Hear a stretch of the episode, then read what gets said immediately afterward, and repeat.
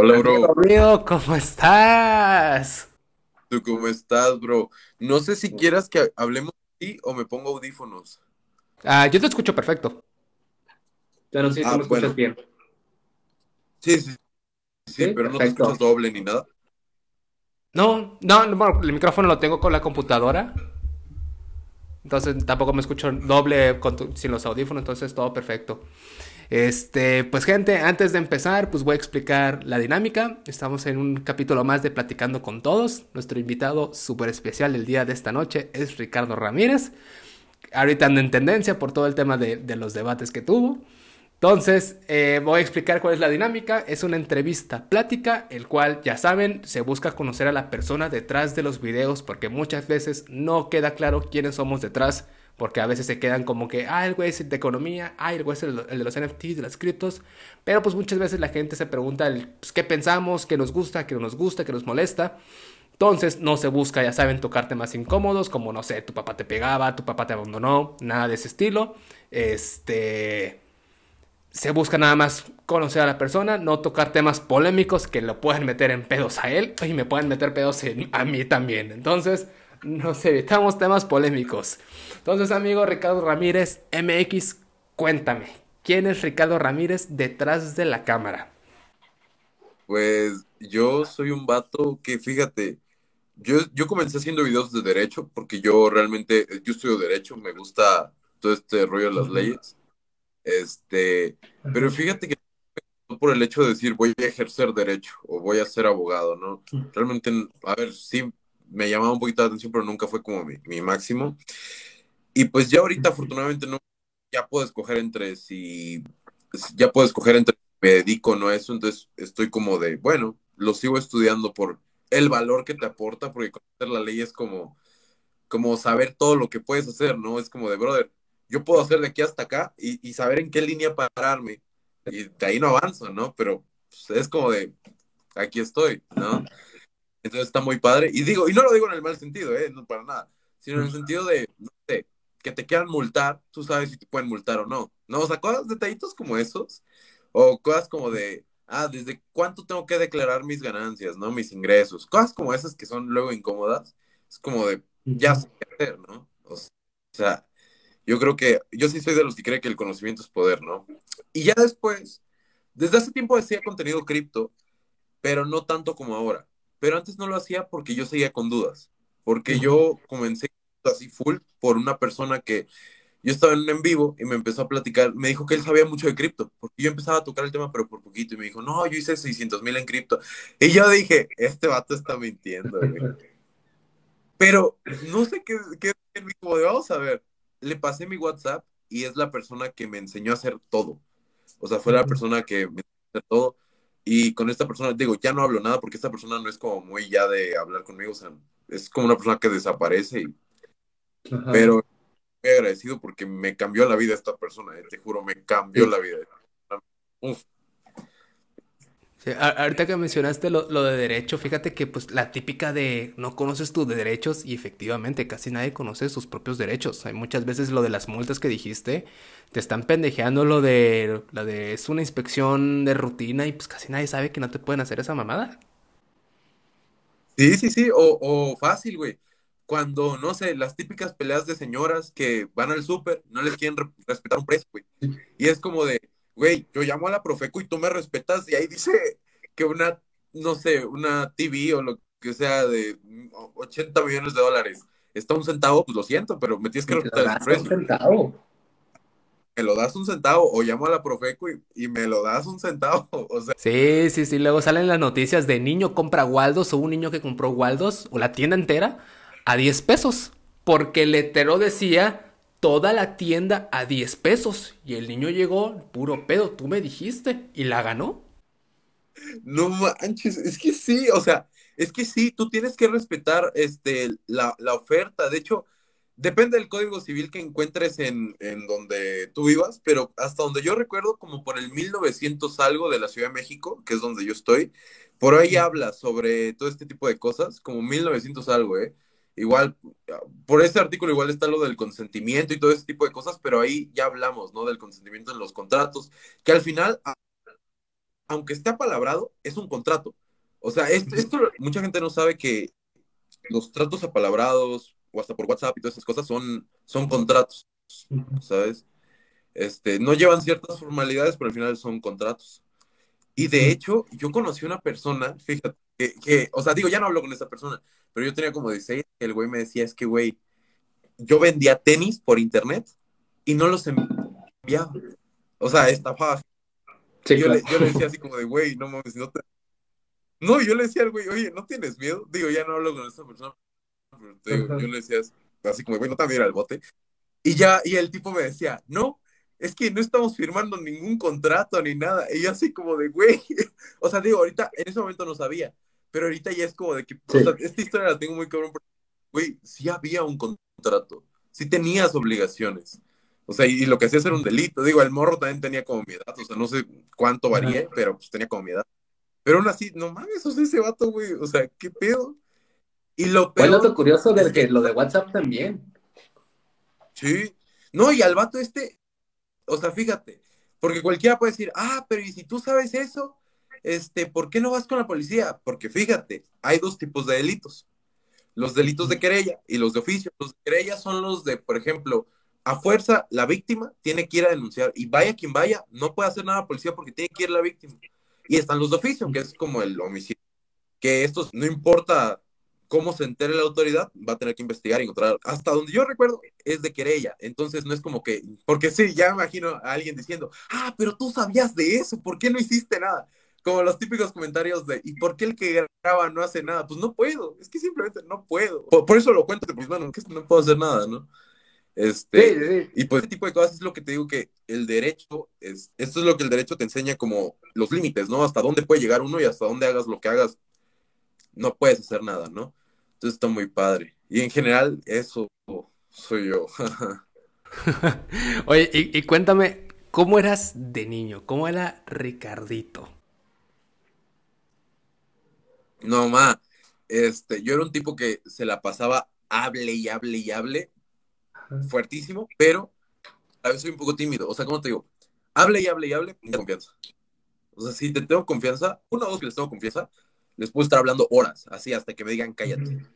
De hecho, Ajá. y también muy curioso, o sea, yo siempre soy una persona que, que es muy curiosa, o sea, te digo, yo creo, yo creo en algunas teorías conspirativas, eso en el sentido de que yo ya le está, o sea, yo, yo conozco cripto, o sea, yo conozco Bitcoin más bien, este, bueno, no sé, cripto también es lo mismo, ¿no? Pero yo lo conozco desde que tengo como 13 años, pero no compraba, o sea, yo no compraba, no investigaba en el sentido de para qué servía, no, no era como de mi interés, o sea, yo lo conocía por por videos, porque ya conocía gente que, por ejemplo, sabía de ello y que gente super nerd, por decirlo así, la usaba, usaba Bitcoin para tradear cosas en videojuegos, ¿no? Cosas así. O después supe por videos en YouTube, ¿no? Que había delincuentes que estaban, porque era anónimo y ese tipo de cosas, ¿no? Yo, yo le platicaba a una de mis tías sobre estos temas y mi mamá escuchó que le dijo, oye Ricardo, ¿y, cómo, ¿y tú de dónde aprendes tanto?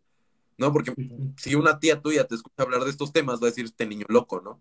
O sea, o lo vio en la tele o qué. Y yo le decía, no, pues internet. Y desde muy morro me interesó todo este tema, de, este tema de, del internet, o sea, de que aquí podías aprender todo. Y pues sí, o sea, ahorita mismo, como yo le digo a la gente, no compren cursos, todo está gratis en internet.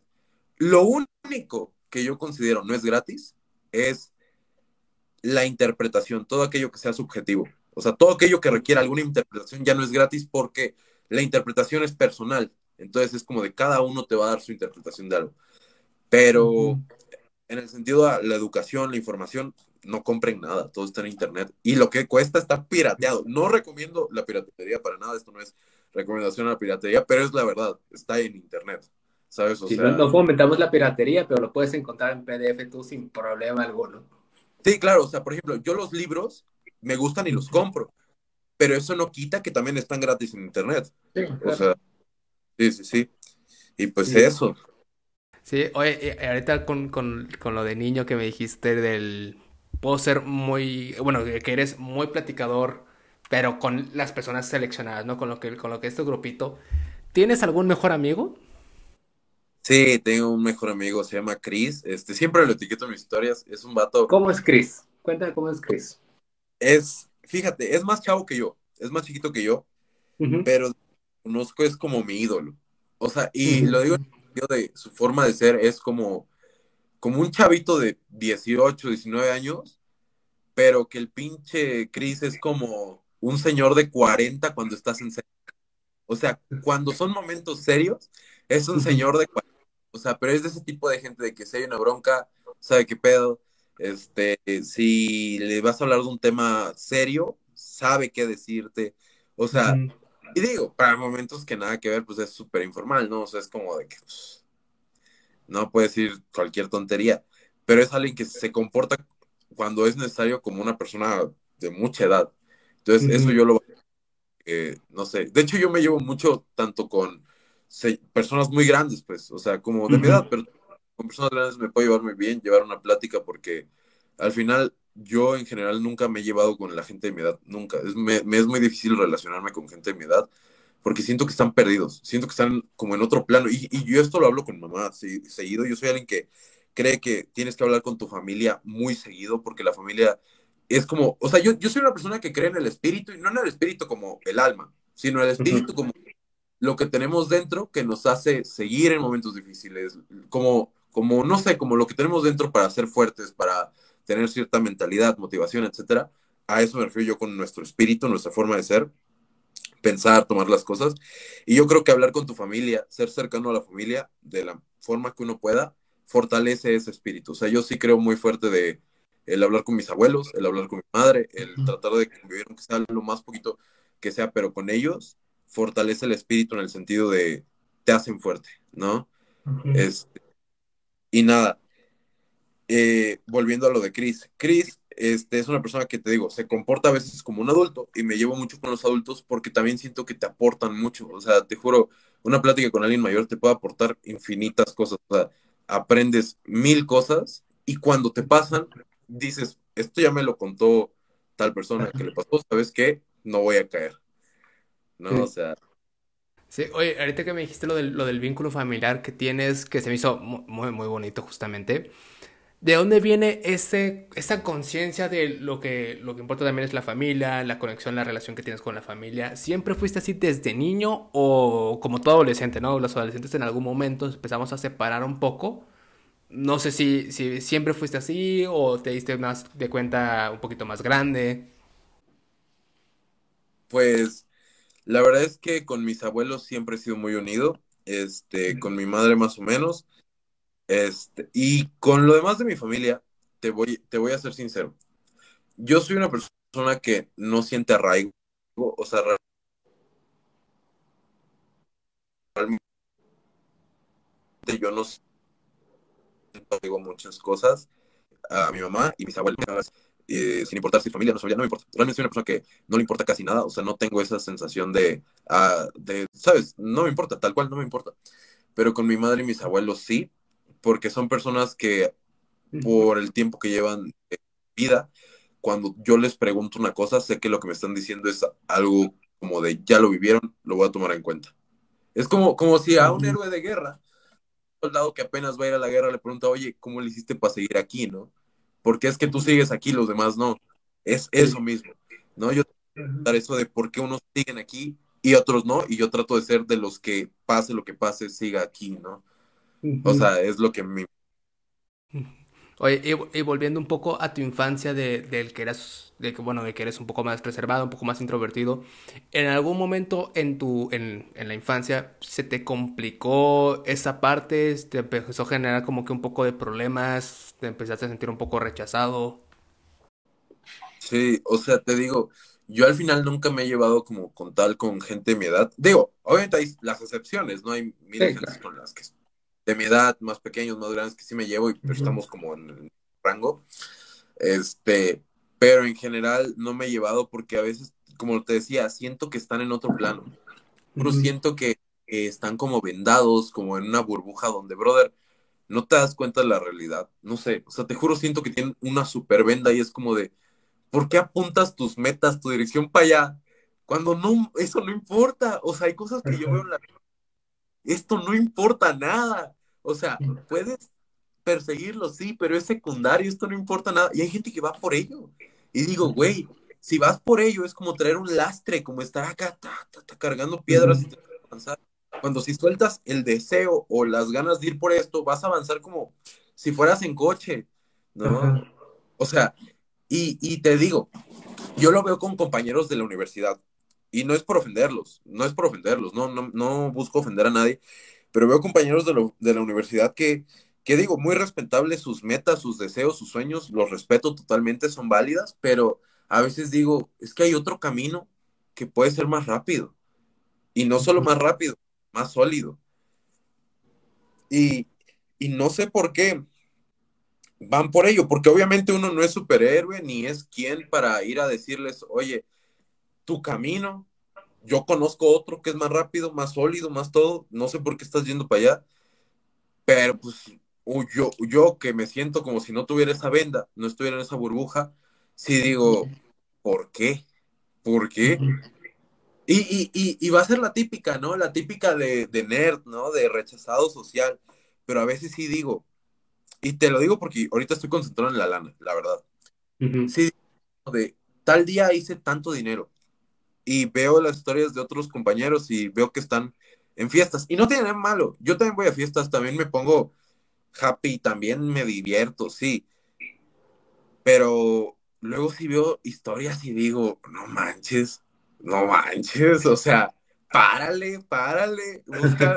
no güey. Es que, y esto me pasó hace, no sé cuándo fue, güey, que, fue como mi mejor noche, porque estuve, investigué un proyecto, pasó su tiempo y vendí los tokens del proyecto y gané buena lana, gané, gané muy buen dinero. Lo multipliqué por mucho. Yo dije, y te juro, yo estaba muy feliz y fui y le conté a mi mamá y todo, porque pues, vivo con ellos. Y me puse a ver eh, historias y dije, no manches, ¿cómo es que hay compañeros que están ahorita gastando su dinero por divertirse? Y yo me puse a pensar, yo no lo estoy gastando y acabo de ganar. O sea, sé que es una comparación tonta, que uno no se debe comparar con nadie, pero me quedé así como de, no manches, porque no todo el mundo, y no necesariamente en cripto, ¿eh? O sea, no creas que... Quien quiere entrar, que entre, y quien no, no. Pero sí me puedo pensar, es que, ¿y si el tiempo que usamos para perderlo, lo usamos para trabajar en lo que nos gusta, en lo que soñamos, en todo este tipo de cosas? ¿Quién sabe cuánto no lograríamos? O sea, te juro. O sea, yo ahorita ya casi no pierdo mi tiempo. Full mi tiempo lo ocupo en, aunque, aunque sienta flojera, ¿eh? te juro, yo soy la persona más floja del mundo, del mundo, pero aunque sienta flojera, estoy como de, y ahora tengo que hacer esto. Ah, ya acabé tantito, avancé un poco, descanso 15 minutos, veo videos rápido, otra vez, y otra vez, y me presiono, y otra vez, y otro, y otro. Porque cuando, porque yo lo que me di cuenta, algo importante del éxito es tu primer éxito. Tu primer éxito. Una vez pruebas tu primer éxito, no vas a querer parar de tenerlos. Es que te juro, te, lo digo porque conozco los dos lados. Conozco los, lados en los dos lados en el sentido de, conozco perder, conozco lo que es estar mal, así, que no, no te va bien nada. Pero una vez pruebas tu primer éxito, aunque te cueste, vas por otro, porque dices, ya, lo, ya, ya me gustó esto, ya me gustó. Y te juro, es hermoso, te juro, no manches, amo, amo eso, amo eso. Es, es como la primera vez que ganas, dices, no quiero volver a perder. Y es eso, no quiero volver a perder. Me gusta mucho tu pensamiento del, del justamente, igual con respeto a la gente, cada quien hace lo que le gusta, lo que le divierte. Pero, por ejemplo, a mí me pasaba, yo estuve en un seminario, seminario religioso, dos años, mis primeros dos años de prepa. Entonces, pues por ende no puedes salir, te centran más, te hacen saltarte una época de, tu vida porque pues ya estás, vas a punto de decidir lo que, es el resto de tu vida. Entonces tienes que madurar mucho. Y cuando me salí en mi último año de prepa, pues mis amigos era de, eh, mis amigos de mi antigua escuela me decían, eh, güey, pues es que estamos tomando desde lunes y las pláticas para presumir es que toman desde lunes, martes, miércoles y yo... ¿Y? O sea, no sé si me estás intentando decir algo que, o sea, no, no estoy entendiendo. Y las historias del, libro para estudiar el examen y la botella al lado y yo así de... Y, o sea, como que no, no entendía, y hasta ahorita no lo entiendo, o sea, nunca entiendo esa, esa, finalidad, porque la universidad también pasa, en los primeros semestres, pues ya sabes, el mal del primer semestre, el ir a tomarte a todos lados, yo estoy en mis primeros semestres en la Ciudad de México, entonces, que era el lunes de foráneos en barecito, pues ahí vas para allá, que hoy es que, bueno, no, el martes sí descansábamos, pero que a partir del miércoles, güey, es que ya es, ya es mitad de semana, vámonos para acá. Y yo, por eso, es mitad de semana, que voy a ir para allá. Pero pues empiezas a ir porque pues van tus amigos, eso, más, me voy a rejalar un poco más. Pero ya las primeras dos semanas que vives como foráneo. Ya después de tres semanas es un... Ya, güey, ya pasó la novedad. ¿Qué más quieres? Deja de andar tomando todo el dinero. Y luego vas al típico refrigerador foráneo de mis amigos. Y están las cervezas, la maruchan y el limón seco. Pero para la peda sí tienen varo. Y es un güey, o sea, prioriza tus. Pues, prioriza las cosas, o sea. No, y es que, fíjate, güey, o sea, a mí también me pasa de que yo cuando entré a la universidad también me, me latía eso, de ir a las fiestas con los compañeros, pero actualmente, te juro, me pasa eso de, veo las historias de compañeros que están de fiestas y digo, güey, yo estoy chambeando. Y a veces sí me frustro porque digo, no manches, podría estarme divirtiendo, me estoy muriendo de sueño. Por ejemplo, ahorita tengo mucho sueño, porque yo, yo mi horario de dormir es de las 6 a las, de las 6 de la tarde a 2 de la mañana, porque me despierto a, a ver lives de gente que tiene proyectos en China, porque yo, yo descubrí los proyectos en China, no sé por qué, probablemente ellos hagan algún tipo de trampa y no lo niego. Eh, es un proyecto en China, misteriosamente cuando empiezan, pompean mucho, despegan mucho, ya después corrigen y bajan demasiado también. Pero yo dije, ¿sabes qué? Si estos pompean mucho, yo entro, vendo lo más arriba que yo pueda calcular que, que puedo vender, este, y se acabó, y salgo, y me olvido del proyecto pero obviamente tengo que analizar primero los proyectos, porque hay proyectos que entras y no van a despegar nunca, ¿no? sí, sí. Este, y por ejemplo, muchos compañeros, te digo, eh, yo, y yo, yo lo sé, ¿eh? porque yo soy, yo soy el compañero que no le echa ganas en el sentido de yo no hago tareas, eh, falto a veces a clases, saco malas notas, pero no saco malas notas porque no sepa, porque sí sé, saco malas notas porque tengo intereses alternos a la universidad, ¿no? En el sentido de, de estoy analizando proyectos y muchas veces es como de puta, o, es ver un live o es conectarme a la clase. Entonces me conecto a la clase, la silencio y sigo viendo el live. Hoy se apagó aquí la computadora. Pero te digo, este, yo lo que me he dado cuenta es que tengo compañeros que, por ejemplo, te digo, se la viven de fiesta y tienen buenas notas y digo, o sea, y no me comparo, ¿eh? te digo, no, no, no busco tampoco compararme con nadie, pero digo así como de, me doy cuenta que las calificaciones no reflejan nada, no reflejan absolutamente porque tú, tú puedes saber cuando una persona sabe más que tú. Cuando una persona sabe, se nota. Y cuando no, también se nota. Y yo digo, yo sé que sé más que X persona. Yo sé que puedo ser más y que ya hago más sin problemas que mucha gente. Pero no saco buenas notas. y, y, es porque también, a ver, es que a veces literal me pasa que es entre o voy a analizar tal proyecto que me puede dar buen dinero o voy a hacer dos tareas que solo van a sumar un, un dos puntos a mi ocho, ¿no? Y es como de, ya no me importa la calificación.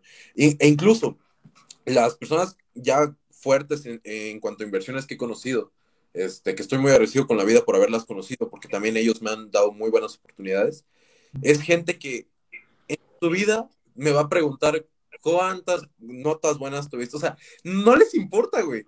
No les importa. Y es gente que tú la ves y dices, güey, la idea del millonario que me vendieron eh, no existe, no existe.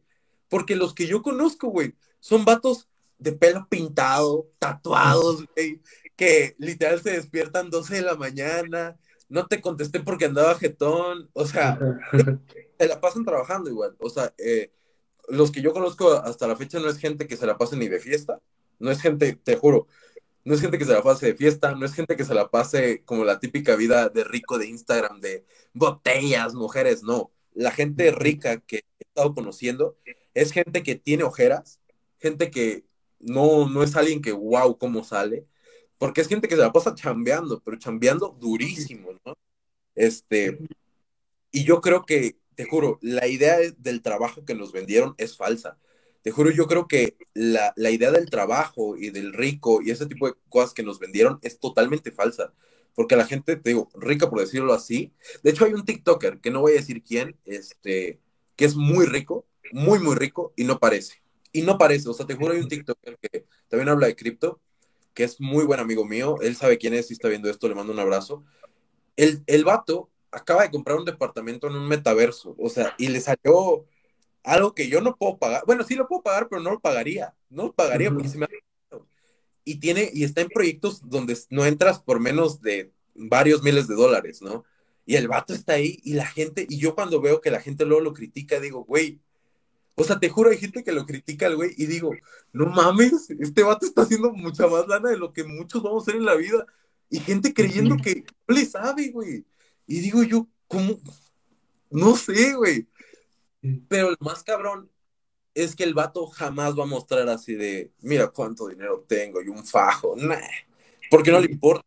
Precisamente porque no le importa nada, ¿no? es como de, bro, los videos es algo como hobby, ¿no? Eh, y pues nada, te digo, siento que la idea del trabajo que nos vendieron es totalmente falsa. Esto de tienes que trabajar duro y todo esto. Sí tienes que trabajar duro, eso es una realidad. O sea, el único que no trabaja duro y disfruta la riqueza realmente es, son los hijos. Los hijos de aquel que trabajó duro. O sea, el rico heredero. Sí, el que, el que nace con dinero, chance, si quiere trabaja duro y hace más. Pero también puede tener la oportunidad de ganar mucho sin trabajar tan duro. Pero lo que, lo que te puedo decir es, la idea del trabajo es totalmente falsa. Esta idea de, y, creo que ya muchos lo sabemos, ¿no? Esto de ve a la universidad, este, espera terminar tu uni para buscar un empleo, ¿no? Y, y, trata de que tu empleo subas, ¿no? Cuando yo, yo la verdad, o sea, pasé de tener, que, o sea, literal, yo, yo pasé, yo, yo mis únicos trabajos así, por decirlo así en serios, ha sido vender pulseras por internet, que no generaba casi nada, y, y, ahora mismo a vender las criptos que fui, fui guardando de vender esas pulseras. O sea, es mi único trabajo. Bueno, y las redes, no, no te voy a decir, no gano nada con redes, no, sí gano, pero, pero por el tipo de creador que soy, no creas que soy alguien que pueda conseguir un millón de campañas. Para nada, yo soy alguien que, güey, o sea, güey, ¿sabes? Salgo en mis videos con una barba horrible, salgo en los videos con el pelo súper feo, o sea, te juro, yo para que consiga una campaña, no mames, güey. O sea, si no eres ese tipo de influencer. Sí, no soy el influencer comercial que, que mil empresas van a querer. No, a mí nunca vas a ver con Walmart, con Coca-Cola. Güey, o sea, ¿para qué contratar a un güey que habla de criptos y parece loco a contratar a otros, no? Soy güey. Por eso yo le digo a la banda. Porque la otra vez, ¿no? Como el vato que decía, les enseñas gratis porque te paga YouTube, ¿no? Y es como de brother. Mm. No güey. O sea, ¿cuánto crees que paga YouTube, güey? ¿Crees que mis dos mil vistas, o no, tengo videos como de medio millón de vistas en YouTube. Pero, ¿tú crees que que salgo fumando lo va a monetizar YouTube, güey? Sí, o sea, sí, sí, sí, una mala palabra ya se desmonetizó todo. Sí, no, de hecho salgo fumando y, y, tal cual la gente en los comentarios pone jajaja este güey, porque yo salgo con un cigarro y digo, ah, pues total, lo van a desmonetizar y ya lo prendo ahí en vivo. Porque yo soy de los que cree esto.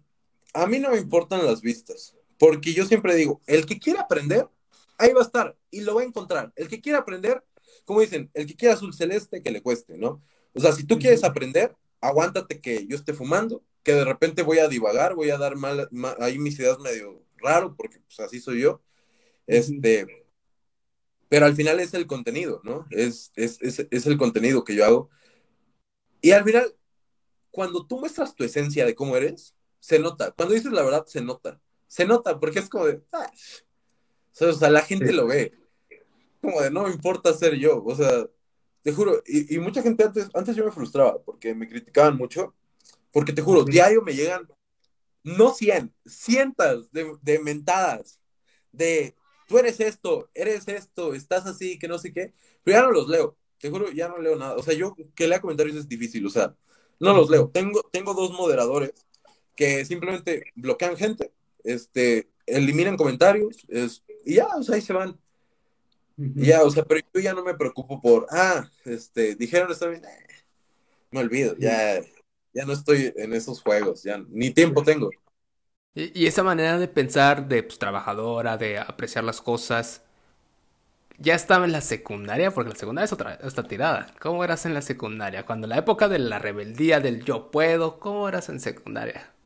Mira, te voy a contar cómo era seco y prepa porque te vas a sorprender y esto no lo sabe nadie. Yo me juntaba con los. A ver, a ver, te explico. Mis primeros dos años de secu, yo iba a una escuela eh, católica, este, entonces rezábamos todo el rollo, pero eso no era en la Ciudad de México. después me mudo a la Ciudad de México y aquí empiezo en, otro, en otra escuela que ni siquiera era una que mis papás querían, no, fue la que me aceptó casi casi porque hasta mis calificaciones ya eran malas.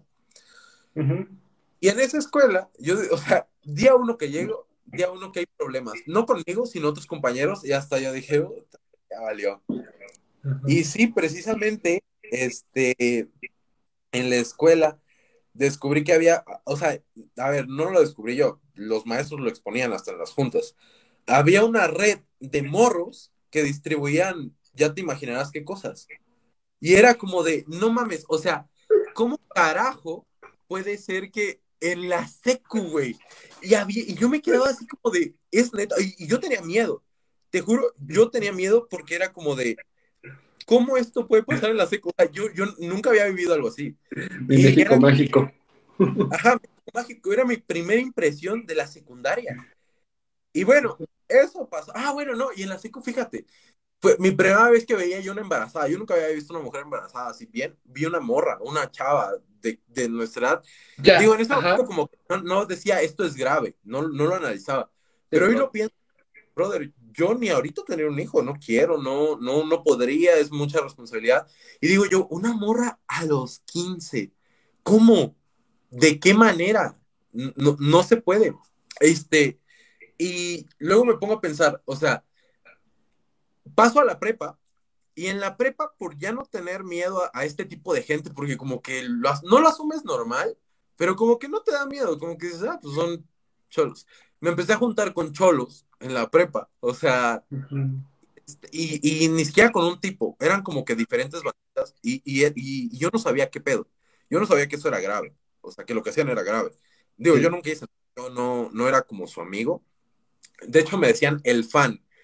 Me decían el fan porque yo iba a verlos rapear. Ellos hacían rap, ¿no?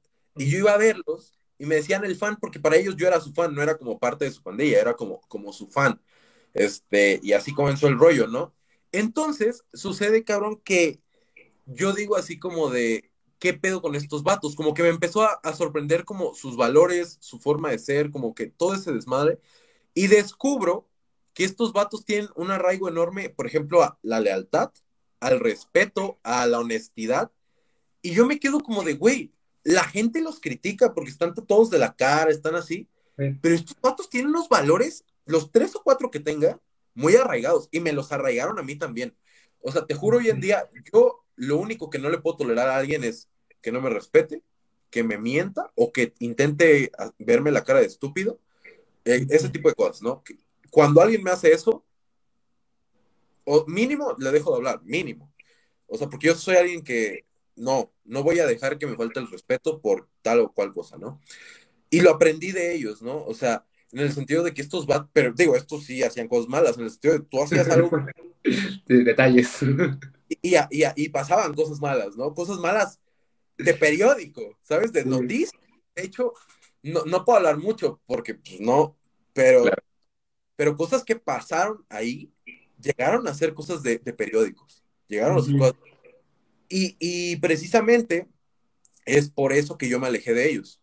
Porque yo no entendía qué onda. Es que yo tenía 15 años. Cuando tienes 15 años no entiendes una mierda. Sí, no, dimensionas qué está pasando. Ajá, o sea, tú tienes 15 años y dices, vatos, estos güeyes hacen rap, o sea, tú crees que es como que, o sea, como que, bueno, sí, tienen pinta de malotes, pero a mí no me han hecho nada, ¿por qué serían malos?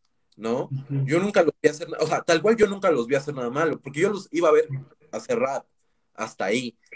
Pero llegó el punto donde, te digo, a, un amigo mío este, y otros conocidos, este, vaya, este, perdieron la vida por culpa de la violencia, por estar involucrados en esas cosas. Y cuando yo veo todo eso, es como que, como que algo te explota en la cara, porque yo recuerdo hasta la última vez que hablé con uno de ellos, le decía feliz Navidad, le decía feliz Año Nuevo, y como a los tres días me entero de lo que le había pasado, este, al chavo lo habían agarrado a balazos, y yo me quedé así de, ¿pero cómo?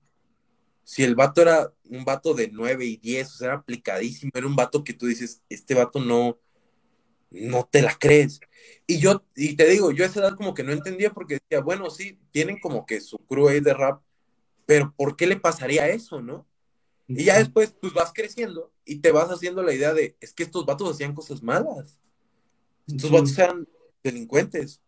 Y digo, y no lo digo en el sentido de ofenderlos ni nada, pero sí es como de, estos vatos no hacían cosas buenas. Y al que no las cosas buenas, pues acaba mal, ¿no? Y te juro, esto, esto fue como, como impactante para mí porque era como de, no manches, yo nunca, nunca creí que algo tan obvio, para mí hoy en día sería obvio. Para, para mí hoy en día saber que, alguien se porta mal sería obvio. Pero esa edad para mí era como, es que estos güeyes, ¿sabes? Es su cultura, es la cultura del hip hop. Yo decía, estos vatos están tatuados de la jeta porque por la cultura. Hoy en, día, hoy en día entiendo que hasta los tatuajes tienen señales, ¿no? Tienen, tienen como, ¿sabes? Pero yo no sabía eso, ¿no? Y te digo, al final de estos vatos, yo dije, me voy a alejar, me terminé alejando, es, es gente con la que eh, afortunado o desafortunadamente ya no hablo y, y, me llevé lo mejor, ¿no? En el sentido de me llevo lo mejor de que aprendí sobre el respeto, sobre la lealtad, sobre el ser honesto, porque si, si tú cumples con esas tres cosas, nada te para. Si tú eres honesto, eres leal y, y respetas a los demás, nunca nadie te va a hacer nada. Nunca nadie te va a hacer nada. Nadie tiene por qué irse contra ti si, si le respetas. Nadie tiene por qué este, dudar de ti si eres una persona leal. Nadie tiene que dudar de ti si eres una persona que siempre está diciendo la verdad. No hay forma. No hay forma. Cuando mucho hay alguien que te puede traicionar, pero, pero a lo que quiero llegar es que gente buena la vas a tener siempre de tu lado. Siempre va a estar de tu lado. Entonces, eso me lo llevo y lo demás, pues bueno, eh, te digo, dudo que vean esto hasta realmente no, no creo, no, sé qué haya sido de ellos. Pero les deseo lo mejor y pues, digo, uno aprende de esas cosas. Y hasta ese punto, antes de que tuvieras como que el, choque de, de conciencia, ¿cómo crees que te sentías? ¿Te considerabas que eras una persona feliz? ¿Te habías considerado una persona cómoda? ¿Vivías solo el momento? Pues fíjate que yo antes era una persona que se la pasaba bien agüitado. Este, de hecho, no tengo post en mi Insta que recientes porque triste no. A ver, no, depresiva y que yo pero sí que está en el sentido de no le veía sentido a muchas cosas, estaba muy perdido, ¿no? Estaba muy perdido y todo lo que me importaba era escuchar música, ver estos vatos rapear, me metía en problemas, me peleaba mucho, este, y eso era todo, ¿no? O sea, y, y, no, no, estaba, que siempre había sido super nerd, pero, ¿cómo te digo? Este, pasó todo esto y hubo como un cambio, o sea, te juro, pasa todo. Y como que digo, ¿sabes qué? Estoy hasta la madre de todo esto. O sea, te juro, es como un, ya estoy hasta la madre. O sea, ya no, ya no quiero estar como hundido en esto, ¿no? Y ahí es cuando sí me doy cuenta de que muchas cosas en nuestra vida sí dependen de nosotros de cómo las vemos, cómo las afrontamos, porque, o sea, yo entiendo que las condiciones materiales de una persona determinan mil cosas, sí, es cierto, pero también e, esas mismas condiciones materiales, sean grandes, sean pocas, sean, tengan, mil oportunidades o no, puedes aprovecharlas, puedes aprovecharlas y construir mejores condiciones materiales para ti, para después tener mejor, sabes, como, como una bolita de nieve, ¿no? Y, y, lo digo porque me tocó verlo, ¿no? me tocó verlo, por, por, bueno, más que verlo, vivirlo. Por eso es que creo yo que, a ver, no te voy a hablar del pensamiento mágico de piensa positivo todo el tiempo y cree que teniendo mente de ganador vas a lograr. No, no, no. Pero sí creo que cuando algo malo pasa, e, el cómo lo tomas puede, puede cambiar muchas cosas, puede determinar muchísimas cosas. Ahorita que mencionaste eso, de lo del yo sí creo esto, ¿Te consideras una persona supersticiosa de algo? Supersticiosa un poco. Este, a ver, no creo como tal en el karma. Eh, y esto no es superstición, pero por ejemplo, creo en Dios, creo mucho en Dios. Este, antes de dormir hago, hago una pequeña oración, o sea, para, para dar gracias y a la vez para disculparme porque eh, me disculpo porque soy una persona que falla, ¿no? Este, soy una persona que falla, este, soy una persona que se con una piedra mil veces, este, pero, pero luego intento no hacerlo. Eh, eh, de hecho, de hecho, por eso mismo hay, hay este, no sé si, si, es un cuento, un poema, la verdad es que ya, ya, ya no recuerdo, ya tiene mucho que no lo escucho, pero que es de Julio Cortázar, que justamente era sobre las recaídas, que hablaba sobre las recaídas. Y, y, y es mi favorito, es el que más tengo guardado en la cabeza porque yo creo muy cañón en las recaídas. Pero creo que las recaídas son como exámenes, en los cuales si sacabas uno, en el próximo puedes sacar dos, en el próximo vas a sacar tres, hasta que saques tu diez, hasta que ya, no hay más, ¿no? Y, y así lo veo yo, porque por ejemplo, yo tengo el vicio de fumar, pero poco a poco me, me, lo he quitado. Ahorita he vuelto a fumar, pero había pasado como dos meses sin fumar y así me voy, ¿sabes? Es como recaída y volvemos a darle. Recaída. Un paso a la vez. Ajá, poco a poco, poco a poco, porque no creo que haya nada que uno pueda lograr de un día a otro. Eso sí lo creo. No hay nada que se logre de un día a otro. Roma no se hizo en un día, pero, pero sí creo que a largo plazo podemos hacer grandes cambios en nuestra vida. Y ahorita que hace ratito que me comentaste igual por mensaje de las, de las conspiraciones. A ver, cuéntame. Una sí que digas, mira, a ver, no me juzgues, pero esto. Porque yo creo genuinamente que todos creemos en las conspiraciones, pero se lo guardan hasta ese momento en la peda que uno toca uno y dices, güey, yo también. Ajá, ándale, todo el mundo se guarda una conspiración hasta que alguien dice una y otro dice, no, yo también creo en eso, güey. Fíjate, creo en varias, pero una de ellas que estaba viendo hoy, que sí creo, pero casi no encuentro información, es sobre la Reina Roja. Básicamente, la Reina Roja, a ver, yo no la creo como, no sé si tú sepas de esa teoría o conspiración, pues. Por ejemplo, también si tú buscas de la Reina Roja, este, hay como que, hay cosas de, de hace mucho tiempo, ¿no? De historia, pero no. La, la sí. conspiración es la Reina Roja, básicamente, por lo que yo entiendo, es una tecnología que ayuda a tener el control de muchas cosas en los seres humanos, como la opinión, cómo, cómo pensamos, todo este tipo de cosas que benefician económicamente este, a, a, a los de hasta arriba, ¿no? Y fíjate que yo sí la creo, no la veo tan difícil, porque te voy a decir una cosa. Esta teoría también habla de que cuando hay eh, justicieros sociales, cuando hay este tipo de gente, lo que hace la Reina Roja es, te voy a hacer popular, te voy a hacer rico y vas a dejar de ser el justiciero social. Y te juro, no, a ver, no quiero decir nombres, pero conozco casos así.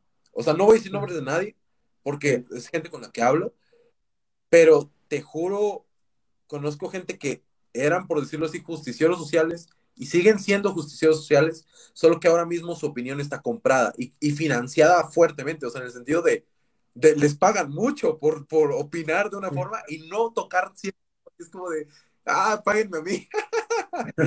Digo, o sea, no es broma, ¿eh? pero, pero sí es como de, no manches, esto pasa.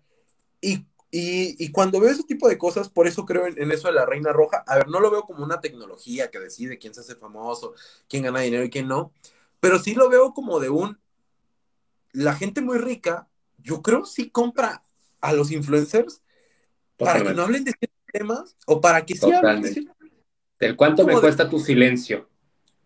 Ajá, o sea, ¿cuánto me cuesta que no digas que, que, no sé, que tal familia son unos delincuentes? O cuánto me cuesta que hables bien de, ni siquiera que digas que, no digas que son malos.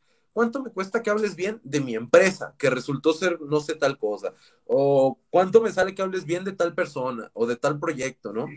O sea, por ejemplo, a mí sí me ha llegado, eh, a ver, no me ha llegado algo así como de que un proyecto que yo sepa que es malo, me diga, ¿cuánto me opinas por hablar bien de mi proyecto porque está bien quemado? No, pero sí me han llegado proyectos que yo les digo, no manches. O sea, a ver, no dudo que, que puedo caer en, en, una publicidad, por ejemplo, que yo le haga a un proyecto que era malo y que dije, uff, me prometió algo, porque ya me pasó, que prome me prometieron mil cosas y estuvimos en llamadas y no, sí, vamos a hacer esto y a la gente le vamos a aportar esto y a la mera hora no, y hasta yo termino como de, oye, brother, pues hasta a mí me viste la cara. Pero yo siento que sí ha de haber como proyectos así como de que son una basura, ya la gente lo sabe, y contraten a un millón de personas, no, bueno, no un millón, pero no sé, 10 mil influencers, mil o 100 influencers bajo, para que hablen bien, para que hablen bien y, y, y están ganando mucho dinero hablando bien de algo que no sirve, ¿no? O de empresas que, que han hecho cosas malas o ocultado cosas malas, yo qué sé, ¿sabes? De hecho, las calificadoras de, de créditos, por ejemplo, este justamente son las que tienen eh, como que el orden mundial de las, de las inversiones y, y, las finanzas internacionales.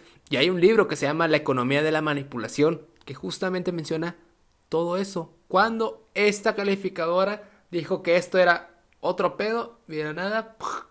O por ejemplo lo que tanto critica López Obrador de estas calificadoras que hacen quedar a México nada más para que le suelten y es un... Pues sí, históricamente está comprobado de que las calificadoras estás comprando tu calificación nada más. Pero pues ni modo, son las que rigen el mercado. ¿Qué quieres que haga? Claro, claro. Es que sí, te juro, yo sí creo en eso de la opinión pública se puede manipular y se puede comprar. O sea, total. Y es que, a ver, yo creo que el 99% de los influencers, y, y, me incluyo porque puede pasar, o sea, no me ha pasado, pero sé que puede pasar, tenemos un precio. Es que, a ver, si tú dices, yo en mi vida puedo hacer, por poner un número, 10 mil pesos, ¿no? Que fuera algo imposible de hacer en tu vida. Y llega una empresa y te dice, porque todo el año hables bien de mí, aunque sea una vez al mes, te vamos a dar eso. Y con eso arreglas tu vida. No dudo que, que, que pase. Y, y, mucha gente puede decir, a ver, ¿de dónde va a sacar tanto dinero una empresa? Es que, brother, las empresas hacen un dineral. Ni no, no tienes ni idea. no tienes ni idea.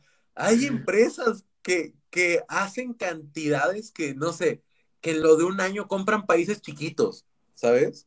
O sea, no sé, o sea, digo, es por decirlo, ¿eh? No, no, no, no lo puedo.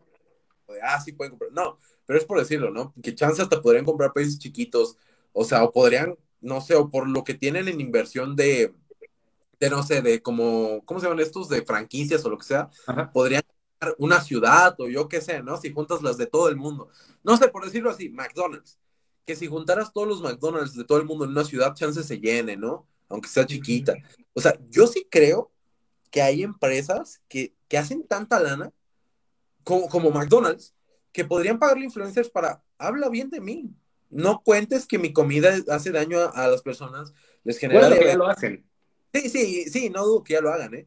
Este, que, les genera diabetes, hipertensión y todo ese tipo de cosas. O sea, con tal de seguir siendo los top, los número uno.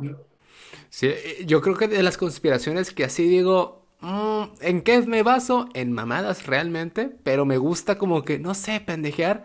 De, o sea, no como tal de los, de los reptilianos, no sé si ubicas la de los reptilianos, pero de eso de que digan, en, eh, o sea, en todos los años de la Tierra no hemos tenido un solo contacto o no hayamos visto algo fuera de, de la Tierra que digas, mira, hay vida y que casualmente, empezando la pandemia, creo que fue el Área 51 que empezó a desclasificar algunas cosas de, de ovnis, pero como objetos voladores no identificados.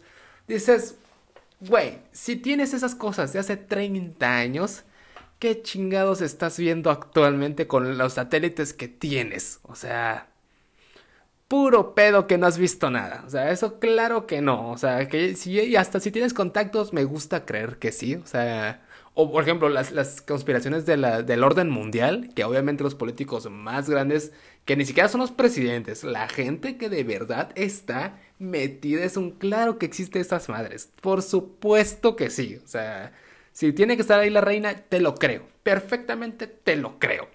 Ese tipo de conspiraciones son... Totalmente, güey. O sea, es que te juro, es como eso de Jeff Bezos, Elon Musk, no son los más ricos del mundo. Porque es, esto de, es que si eres tan rico, puedes comprar la idea de que no eres tan rico, ¿no? O sea, puedes hacer la forma de que yo no quiero salir en la lista de los más ricos, ya no me importa, ¿no? No sé, y, bien fácil, no sé, distribuye tu dinero entre toda tu familia, tátaras, tátaras, nietos, el primo del primo del primo, prestanombres, yo qué sé, ¿no? Eh, bueno, una red de prestanombres. Con eso ya distribuyes tu riqueza y eres tan rico y tan poderoso que sabes que si algo malo hacen, algo malo les va a pasar, ¿no? Este, te digo, o sea, yo sí creo en este tipo de cosas y sí creo en esto de, del orden mundial, en el sentido de, no creo que los presidentes sean los meros meros por, por el simple hecho de que para sus campañas ocupan financiarse. ¿Y quién financia eso? La gente rica, pero a cambio de qué lo financian? No son donaciones, lo disfrazan de donaciones, no son donaciones o sea, esa lana viene de favores a futuro, de, bueno, yo te voy a dar tantos millones o tantos miles, o lo que tú quieras, a cambio de que opines de tal cosa o que realices tal cosa, ¿sabes? O que no interfieras en tal cosa, ¿no? Por eso vemos que hay cosas en las que dices, ¿por qué, no es, ¿por qué los políticos no hacen nada? ¿No? Es, es como, como la famosa guerra contra el narco. Mucha gente dice, es que ¿por qué el político no acaba con ellos cuando podrían estar acabando? Cuando todo el mundo sabe, ejército, es más, el puro ejército mexicano no necesita de que venga nadie más. Sabemos que pueden acabar con la violencia en México, pero ¿por qué no pasa? Porque es un negociazo. Obviamente. O sea, no sabemos qué porcentaje del Producto Interno Bruto del país viene, viene de algo ilícito, porque obviamente se lava. Pero a lo que quiero llegar es, eh, con eso se puede acabar. Realmente con la mayoría de, de, crimen organizado se puede acabar. Pero no lo hacen porque es un negociazo y le conviene, a, le conviene a todos, menos, bueno, menos a los que fallecen, sí, claro. a los que... Pero le conviene a, mucha gente en el poder. Sí, incluso la misma pobreza, yo en, en, los videos que hago de teorías económicas, que es que, o, o, de la pobreza, siempre hago la connotación de la pobreza es un tema social que los economistas y los gobernantes no pueden o no han querido resolver, porque es un... O sea, es imposible que, que se desaparezca la pobreza, es un principio social básico, pero que se reduzca es un... A ver, también hay situaciones en las que podías hacer otra cosa y lo sabías, sabías perfectamente esto y no lo hiciste. Es que yo, yo también pienso que, a ver, yo, yo soy de izquierda, la verdad, o sea, a ver, no, no full de izquierda, pero sí tengo muchas ideas de izquierda.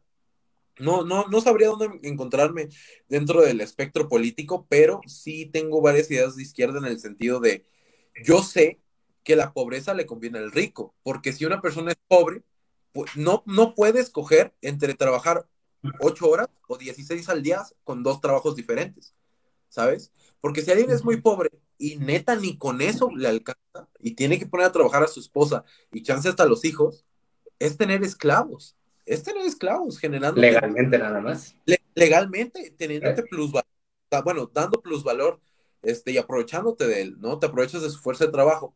Y es como de, y alguien que gane más dinero de, de lo que está ganando, no sé, con, con, un salario más grande, pues puede decir, ¿para qué más de un trabajo? ¿Para qué pongo a trabajar a mi esposa, a mis hijos? Si con, con lo que yo gano está bien. Pero, ¿qué sucede? Si haces que sean muy pobres y gran parte de la población sea pobre, tienes gran parte que sean esclavos, ¿sabes? O sea, es eso. Y, no lo digo no al plan, pero, pero es tener tu, tus esclavos y que de alguna manera tú fabricaste. ¿Y cómo los fabricas? Financiando al político, que el político haga que no tengan mejores oportunidades. O sea, Además que no te hagan los chequeos, que no te demanden, que no tengas un... Ten esto, lo debió para acá. Por eso a mí me da mucha risa que la gente separa mucho en, aquí en México lo de los corruptos del político, del, del gobierno, con el privado. Cuando dices, mijo, están juntos, güey. O sea, ¿qué estás diciendo, hombre? Es que eh, Peña Nieto era un corrupto. Sí, mijo, nadie dice que no. Pero ¿con quién estaba? Con los empresarios. Entonces, ¿a quién le va si es lo mismo? Pues, es una mamada. O sea, ¿por qué los separan? Y hay gente que de verdad se cree el chis, el cuento. Sí, es que fíjate, es como de, de ¿quién crees que los financia? O sea, ¿tú crees que en serio la lana que hacen, el 100% es robada de, del gasto público? Cuando podrían hacer lana que les llegue como donaciones y, y no van a ir al bote. O sea, seamos sinceros, el político que roba y lo cachan, es porque no obtuvo es porque algo no pagó. Ajá, sí, es porque no, o sea, es porque, o no, es porque algo hizo mal, no pagó los favores que debía, porque al que, porque, ¿por qué nunca agarraron a Peña Nieto sabiendo todo lo que hizo? La gente sabe todo lo que hizo. ¿Por qué nunca lo agarraron? Porque cumplió con lo que su agenda pedía que cumpla. Simple. Él hizo lo que, lo que debía. O sea, sí, ¿por qué a nadie lo están persiguiendo ahorita casualmente? Algo no hizo bien. Ah, exactamente, prometió. Y no cumplió. Y, y, ya si empiezas a jalar el hilito, empieza con los pedos del PAN y luego empiezan que ya los pedos nacionales. Y casualmente, al único, ya no está el pedo de los expresidentes. Y ahorita el foco es Anaya, dices. Algo no hizo bien ese güey. Pero la gente se está comprando el circo. Sí, claro. O, o, luego, este, cuando vemos, por ejemplo, lo del caso de este brother, de que todos se unieron por el periodista, este es que se me acaba de decir. Loret. Loret de Mola. Luego dices, se están uniendo, pero, o sea, a ver, aquí hay de dos. También es lo mismo, porque esta gente al final es un tipo de influencer. Y si algo malo sale dentro de su, de su ruedita, de su burbuja, si esa burbuja explota, también es por una razón. Y, y, y, y, es simple. O sea, si algo explota es por cualquiera de las dos razones. O tu enemigo es más fuerte que tú, o algo hiciste mal, y quien te protege ya no lo va a hacer. Uh -huh. Es lo mismo con, con la delincuencia. El, el, mafioso top que nunca lo agarran está ahí porque está cumpliendo los intereses de quién sabe cuántas personas. Y va a seguir ahí mientras siga cumpliendo los intereses. Si un día deja de hacerlo, este, va, van a acabar con él. Y, y, eso te lo digo porque yo antes hacía mucho contenido sobre, sobre seguridad nacional, en el sentido de, hablaba de este tipo de temas, no solo de narcotráfico, pero también de, de, todo lo que es materia de seguridad, ¿no? Y, estudiando todo ese tipo de cosas, me di cuenta que cuando agarraban a un, a un capo, a un gran capo, lo agarraban porque perdía los pies del suelo, creía que podía hacer más de, de, que, de quienes estaban tirando de los hilos. O sea, lo que yo me di cuenta es, este tipo de gente, y, no solo digo los capos, sino también políticos, todo este tipo de gente, empresarios también que resultan involucrados en temas ilícitos y que, wow, misteriosamente este empresario también se dedicaba a temas ilícitos, como seguro de muchos, sí. es porque o no cumplen con lo que tenían que cumplir o porque pierden los pies del suelo y creen que pueden dejar de ser la marioneta y comenzar a ser los hilos, lo, quien mueve los hilos. Sí. Cuando eso así, debemos entender que nunca vamos a poder, bueno, no, no digo nunca, pero no, no cualquiera puede tumbar a aquel que mueve los hilos. Es como la teoría de que la DEA es el cártel más grande del mundo, ¿no? Uh -huh. es, digo, es una teoría, pero... Dale, es interesante esa.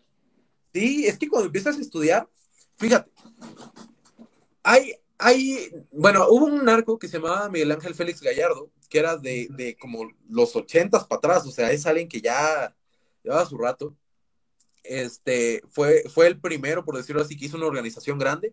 De, de, de su organización sale el Chapo, de su organización, bueno, de, viene, más bien, el Chapo sale más bien de trabajar en el cártel de Juárez con el señor de Acero, toda esta gente, pero a lo que quiero llegar es, mucha gente importante, capos de la mafia anteriores, salen de su organización, o sea, de, él. ¿Y por qué salen? Porque justamente, eh, ¿por qué no salen esporádicamente. Es que fíjate, date cuenta cómo van los hilos, es como una pirámide, como, como una escalerita. Cuando tumban este, viene este, y cuando tumban este, viene el que venía abajo. Pero ¿por qué no sale, por ejemplo, un capo esporádicamente? O sea, eso, eso es raro. ¿Por qué un capo no sale esporádicamente? ¿Por qué no sale un capo de, de, no sé, y no quiero ofender a nadie ni meterme en estos temas polémicos, pero ¿por qué no sale, por poner un ejemplo, un capo de Oaxaca, este, que no venía de ninguna organización y él empezó solito, juntando gente, juntando esto? ¿Por qué, ¿Por qué las pandillas les cuesta mucho crecer? ¿Por qué no crecen y terminan aplastadas por el narcotráfico? Es porque obviamente esto, por decirlo así, tiene cierto dedo. Tiene cierto dedo, ¿sabes? Y es gente que hay dedo porque tienen que cumplir con intereses políticos. Ahora, volviendo a lo de Estados Unidos. Pues es que primero te tenía que exponer lo del dedo. Sí, sí, para... sí, sí, sí, tú date, tú date. Ah, hay algo que no, no podemos asegurar porque por más de que haya, por decirlo así, evidencia, este, hacerlo sería hacer injurias, hacer calumnias, difamación, pero hay supuestamente este, pruebas que acreditan que la CIA le daba armas a Miguel Ángel Félix Gallardo, o por lo menos a, a gente de su organización, para mandar armas a Nicaragua, porque en ese tiempo se estaba librando una guerra contra la contra nicaragüense. Ajá. por todo este, este tema de que en ese tiempo la izquierda tenía sus guerrillas, tenían esto de la revolución, y Estados Unidos decía, les vamos a dar libertad, ¿no? Cuando la libertad era, vamos a matar a todo aquel que no sea el político que queremos que esté, con dedazo también.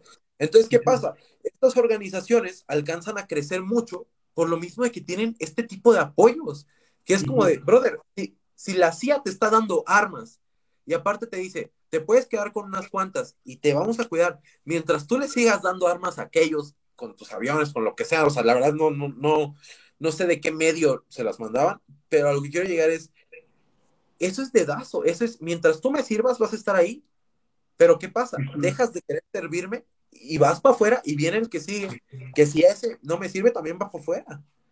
O sea, al final yo creo que todo es servir intereses a alguien, ¿no? Y, y, ahí de ahí viene la teoría de la DEA es, es un cártel, ¿no? Que en ese tiempo la DEA no era tan grande. Pero también viene esta, esta, teoría, que a ver, yo no puedo asegurar que es real, pero son teorías que dices, es que no manches.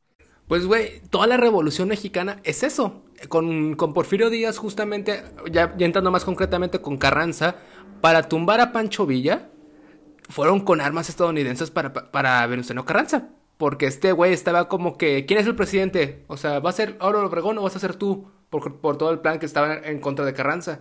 No, pues yo voy a ser, ah, bueno, pues túmbatelo. Aquí está, túmatelo ya. Y está en los libros de historia toda la intervención de Estados Unidos en la revolución. Con Porfirio Díaz lo mismo. Cuando estaba él, ¿quién es el presidente? Yo, güey, yo soy. Pero se están tumbando. No, pues arréglate primero. Se van con los revolucionarios de te lo vas a tumbar o no te lo vas a tumbar. Yo me voy a deslindar ahorita, pero si te lo tumbas, ahí qué onda. Llega Francisco y Madero y Francisco y Madero dice, estás puto, yo no te voy a ayudar. Ah, bueno, no me ayudas, hacemos un corte, un, un corte en los comercios, te das cuenta que no. Y como que Madero dijo, no, güey, ¿sabes qué? No, sí, vente. Entonces ya empieza la defensa estadounidense otra vez. Se levanta otra vez este Emiliano Zapata. Y ya bueno, túmame a, estos a los dos guerrilleros, a Zapata y a Pancho Villa. Yo te ayudo. Pero todo Estados Unidos estuvo en todo el pedo de la revolución mexicana y hasta después. Es que, fíjate, yo, yo, lo que me he dado cuenta es que Estados Unidos le, encanta meter mano. Le, encanta, controlarlo. Es que, y, y, sabe que a largo, y lo mejor es que son los mejores inversionistas, ¿eh? Porque no les importa meter mano, aunque les dé resultados 50 años después, les saben que van a ganar. Ajá, saben que van a ganar, así sea hoy o en 100 años, saben que meter mano les va a ayudar. O sea, y, y, y fíjate, algo común que usan son sus bloqueos económicos. Como, como, lo quieren hacer ahorita con El Salvador, ¿no? Que le dijeron, deja de usar Bitcoin y dólares o te sancionamos, ¿no? Y El Salvador dijo, pues es que, güey, si uso Bitcoin ya no, no, no me puedes sancionar, güey. Entonces, yo, yo, por ejemplo, a esa tecnología por eso me gusta. Porque mucha gente me criticaba porque me decía, es que si tienes ideas de izquierda, ¿por qué es que apoyas Bitcoin y apoyas todo esto si es lo más de derecha que existe? Porque privatizas totalmente tus ingresos y que no sé qué, o sea, todo este tipo de cosas, ¿no? Que se vuelve muy, muy, este, del individuo, ¿no? Ya ves que la izquierda defiende mucho la propiedad privada, la izquierda, la derecha, defiende mucho la propiedad privada del individuo, todo esto. Y la izquierda es más como a lo social, a lo ayudemos a todos. Pero es que yo lo veo en el sentido de, tenemos que usar las herramientas del capitalismo para liberarnos del capitalismo. Y ojo, no digo que la solución sea vámonos a un comunismo, porque la gente lo ve como si fuera plano, ¿no? Como de, sí, es capitalismo, cuando, güey, realmente yo lo veo como, como como, no sé, como una onda, ¿no? Como algo que se expande y hay soluciones en toda esa onda, ¿no? En algo sí, en todos, los, en todos los cuadrantes, X, Y, Z. Exacto, en todos los cuadrantes hay, hay, hay, respuestas diferentes, no, no es tan simple, no, no, no es limitarse a, ¿es izquierda o es de derecha, no? O, o eres un zurdo o eres un capitalista, no, cuando realmente creo yo hay soluciones para otro lado que ni siquiera es el centro y no las estamos viendo, ¿no? Como esto de, tenemos que usar tecnología como esta para liberarnos de, ciertas opresiones, como la opresión del dólar. Y a ver, tú mismo hiciste un video, ¿no? De, Bitcoin o cripto jamás va a reemplazar las criptos. Yo, yo justamente creo, las criptos, las, las divisas, ¿no? Yo también creo que las divisas no van a ser reemplazadas. O sea, Bitcoin no puede reemplazar divisas. De hecho, ni siquiera está planeado para eso. O sea, no, no, no está planeado para eso. Pero ¿qué sí creo? Yo creo las divisas podrían usar su tecnología de, de, de, de la blockchain, ¿no? Podrían usar tecnología blockchain, que eso, eso es posible. ¿Y por qué serviría esto? Acabarían con el lavado de dinero. Te voy a explicar por qué. El dinero, mientras esté en la blockchain, es rastreable todo el tiempo. Entonces, aunque lo pases por un millón de cuentas, puedes saber por dónde pasó ese dinero. Ahora, ¿qué si no puedes saber por qué llegó el dinero a tal? No puedes. Sin embargo, yo creo en un futuro sí puedes ver la forma, porque por ejemplo, antes los, por ejemplo, antes en las transacciones tú no podías saber las temporalidades, por decirlo así. No, esto no lo puedo explicar muy bien porque yo no soy experto en blockchain ni nada de eso, no soy programador, nada de eso. Pero el proyecto de Solana, que es también una cripto, introdujo todo esto de saber las temporalidades de las transacciones, que sí se puede saber, ¿eh? porque si tú analizas en, la, en páginas que analizan blockchain, sí puedes saber las transacciones, a qué va a salir y todo eso, pero no entiendo de qué manera, pero Solana de, de alguna manera puede saber las temporalidades. No entiendo qué diferencia hay entre que tú cheques en un análisis de blockchain de estas páginas que te analizan las transacciones y entre la red de Solana que te puede decir cómo funciona esto de la temporalidad, no sé, la verdad es que no podría este tipo de dudas, pero lo que sí sé es que si la tecnología nos llevó a que antes no podíamos saber temporalidades, ahora sí podemos saber temporalidades, yo creo que en un futuro podemos añadir conceptos a estas transacciones, ¿no? O sea, e incluso no solo conceptos, eh, que, que, las wallets dejen de ser anónimas y sepamos a quiénes llegan. Entonces, ¿qué pasaría? Como el dinero ya es trazable y ya añadimos temporalidades, conceptos y, y caras a cada wallet, podríamos saber todo el tiempo dónde está el dinero y, y, y, podríamos saber de dónde viene ese dinero 100%. 100%. Y ya no de, de, a ver, no digo que no hay forma de lavarlo, pero va a ser cada vez más difícil ocultarlo, ¿no? O, o, todo dinero ilícito, ¿no? O sea, si, si es de un robo, todo este tipo de cosas, sería muy fácil, incluso sería muy fácil hallar al delincuente, ¿no? Es como de, imagínate un mundo donde, digo, no va a pasar, por lo menos no en los próximos 50, 20, no sé, pero imagínate en 100 años, que ya no se usa el papel moneda y todas las transacciones se hagan, no sé, vía, si no es blockchain, vía lo que sea, pero que sean transacciones. Imagínate, te asaltan y te dicen, transfiéreme tanto. Bueno, te asaltan X, cosa, vas con la policía, oiga, me asaltó tal persona, pero no sé quién es. Ah, no se preocupe, ahorita checamos la transacción a quién le llegó. O sea, ¿sabes? Este tipo de cosas yo creo que sí van a pasar en el futuro. O sea, yo por eso le veo futuro a la tecnología blockchain. Yo a la tecnología blockchain la veo como, bueno, no a la tecnología de las criptos, las veo como ahorro, pero no las veo, la verdad, para transacciones. O sea, actualmente no las veo, o por lo menos no para transacciones del día a día. Chance para cosas muy grandes podría ser, porque te da la seguridad de que no hay forma de echar para atrás las cosas, ¿no?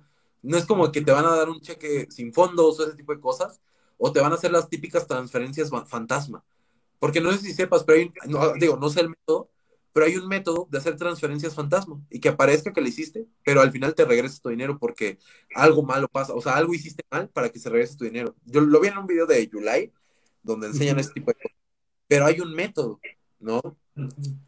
Entonces, yo creo que este tipo de tecnología sí se podría usar, por ejemplo, para casas, chance para coches, pero hasta eso yo diría que es un alto valor. Pero, pero no creo que para comprar unas papitas vas a decir, te doy 0.00000. No, no sé, güey. No mames, güey. Dame, los 10 pesos, güey. Sí, sí, sí. Yo, ahorita tuve un. En el video de ese, ya sabes, nunca faltan los haters. Pero hay uno que es un. A ver, mijo, no estás entendiendo que mi hijo. Los pobres tienen. se les hace más fácil la, la, las criptos que el banco. Y es un. A ver, no estás entendiendo que es un pobre. Primero que nada, el pobre no tiene ni luz, ni, ni internet, ni celular. Pero fuera de eso, ¿cómo como lo que tú dijiste, ¿cómo crees que va a llegar el pobre a pedir 10 pesos de tortilla en criptos? O sea, o sea, siempre va a haber un rubro en el que, güey, no le vas a comprar el Bonais con cripto. Pues no digas mamada, saca la morralla y ten. Exacto, es que lo peor es esto, es que, por ejemplo, algunas transacciones pueden tardar mucho rato. O sea, te juro, hay transacciones que con tal de ahorrarte las comisiones, puede ser durante la semana, así, porque mucha gente sabe, pero por ejemplo, con Bitcoin, los ricos, y no solo los ricos, realmente todos podemos, hay formas de pagar comisiones así, así mínimas, pero se procede lento. Es, es como esto te digo, durante la semana, a ver qué día. O sea, ¿tú crees, güey, que hay muy pobre que con tal de ahorrarse esas comisiones, güey, Va a transaccionar durante la semana. A ver cómo te No, o sea, ajá, o sea, alguien que vive el día. No mames. O es más, como tú dices, no saben lo que es alguien pobre. Alguien pobre saben que no tiene internet, saben que no tiene luz, que no tiene teléfono, que no sabe usarlo probablemente. Saben que probablemente ni siquiera fue a la escuela y, y muchas veces ni escriben ni leen. O sea, y vas a querer que entiendan blockchain, güey, cuando ni los que estamos metidos en esto lo entendemos al 100%. O sea, y se me olvidó agregar lo del, lo del analfabetismo, ¿eh? Eso a ser un punto muy bueno y no se me ocurrió lo, lo del analfabetismo. Puse como dato extra educación, pero no había pensado, o sea, yo pensaba educación financiera, la educación más básica, leer y escribir, y no lo había pensado, fíjate. Sí, es otro punto muy, muy importante. y yo, algo bueno que le veo a, las criptomonedas, al, al, blockchain, es como la competencia del dinero tradicional. Del, pues sí, tenía el monopolio el gobierno, pero ya viste que ya llegó otra madre que te, va, que te puede tumbar. Ya te pusiste las pilas y la nada. Oye, es que sea hasta el yuan digital. Oye, que está el dólar, el, dólar digital. Ah, ya viste, güey. Que si hay alguien que no eres el único. Y es lo que propone siempre la, la derecha, la, capacidad de, de oferta, de justamente la competencia, que eso te va a ayudar a mejorar. Y está bien, pueden coexistir. Y listo, y vámonos. Y los que ganamos somos nosotros. Peleense ustedes, pero es un disfruta. Pero fíjate que hay también una tranza. ahí. Ya está la tranza de que se imprimen dólares cuando quieran. Pero no voy Sí. a hablar de ninguna en específico, pero hay una que representa el dólar. Y esta moneda que representa el dólar, digo, no hablo en específico porque no sabemos en un futuro qué tal un día me dicen, oye Ricardo, ¿no quieres unos 10 mil pesos? Y yo diría, ah, no, pues es que, güey, nunca hace falta, güey. O sea, A nadie le bien- sobran. a nadie le sobran, siempre es bien recibido, güey. Entonces, esta, esta moneda, que es al par del dólar, se suponía hace tiempo estaba respaldada en banco por dólar. Pero resulta que solo, no recuerdo qué cantidad, pero solo un porcentaje de ella realmente está en un banco representada por dólares. Entonces, lo que quiere decir es que hay más circulante que dólares, pero sigue valiendo lo mismo que el dólar. Entonces, es como de, ¿qué? ¿Qué? Y te juro, ahí yo ya no sé de economía, no sé por qué sigue valiendo lo mismo, si lo están forzando, si lo están ocultando, porque en su página web lo encuentras, ¿eh? Te juro, es algo como de, no está oculto, pero no lo decimos, ¿no? Es como. ¿sabes? Es como de letras chiquitas, es como de, pues ahí está, pero es para quien quiera verlo. Pero realmente, te voy a decir la neta, de los que estamos en cripto, el 90%, si no es que más, no investiga los proyectos. Es gente que, ah, tal influencer habló de tal moneda, dicen que está subiendo mucho, la compro. Yo tengo un grupo de Telegram donde les enseño y les contesto mensajes así, tal cual, y les mando audios y los regaño y todo. Y me dicen, un vato vez me dijo, hace como dos, tres días, güey, compré 500 dólares en Shiba porque vi que el año pasado subió un chingo. Y fue como de, güey, Shiba es un- una, me- una meme coin. Yo, le- yo, yo estaba así como de, güey, güey, las, las monedas como esas son memes y, y explotan. Mira, te voy a poner así. Son ese tipo de monedas que explotan por un tweet de Elon Musk. O sea, ¿qué inversor serio deja su dinero a un tweet de que valga cero? Yo no dejo mi dinero a un tweet de que valga cero. O sea, así como un tweet de Elon Musk te puede hacer rico de la noche a la mañana, un tweet de Elon Musk te puede volver Pueda- sí. a cero. O sea, ¿cómo confías tu dinero a algo que se manipula con un tweet? Si de por sí las criptos, Las pesadas. Ajá, la- las ballenas pueden manipular el precio de una cripto porque, que, no sé, imaginemos un millón de bitcoins que, sal, que se vendan así. Digo, no es tan simple, no es tan fácil de hacer. Ajá. Imaginemos que se vendan, va a caer el precio. Porque estamos hablando de que solo hay 21 millones. Se vende un millón, cae. De que cae, cae. O sea, lo que quiero llegar es, si de por sí es riesgoso, ¿cómo dejas tu dinero a un tweet de distancia? A que valga cero. O sea, no mames, hay que, hay que tener cabeza, güey. O sea. ¿Sabes? No, pinche banda. Sí, Y te digo, y no, la gente cosas. que... Ajá. ¿Dónde? Lo que luego la gente, con ese mismo planteamiento, la gente que espera que domine sobre el dinero digital, digi- sobre el dinero tradicional, dices, Es que es lo, es lo mismo, o sea, yo también, cuando mucho, lo que puede pasar es que las divisas nacionales de cada país se pasen a blockchain. Eso sí te la creo. Sí te la creo porque pueden decir, cada peso de circulación hay en blockchain y simple. O, o, o cosas así, sí te las creo, ¿eh? Sí te las creo. O que intenten sacar de circulación algunos pesos y que esos se suban a blockchain. Te, te los creo, te lo creo. Pero eso de que el 100% del dinero deje de ser papel, no lo creo. Y menos en, en países de tercer mundo donde hay, hay, en México tenemos 60 millones de pobres. Es estamos hablando de que 60 millones de personas no tienen ni siquiera acceso a, a derechos humanos básicos, salud, educación, comida. O sea, ¿tú crees que alguien que come una vez al día va a saber hacer una transacción por blockchain? Y no lo digo por ofender para nada, lo digo en el sentido realista de poner los pies en el suelo de, brother, esta persona probablemente no habla ni español. ¿Cómo quieres que Menos aprenda de inglés. blockchain? Menos, menos inglés, ajá. ¿Cómo quieres que analice proyectos que están todos en inglés? O sea, ah, por eso yo también digo, no mames. O, o, por ejemplo, lo, lo de analizar proyectos, luego la gente, la gente, la mayoría de la gente no sabe ni qué pedo con el SAT. ¿Qué chingados vas a saber sobre, sobre los otros proyectos? De- deja tú que alguno que sea de México, los extranjeros. O sea,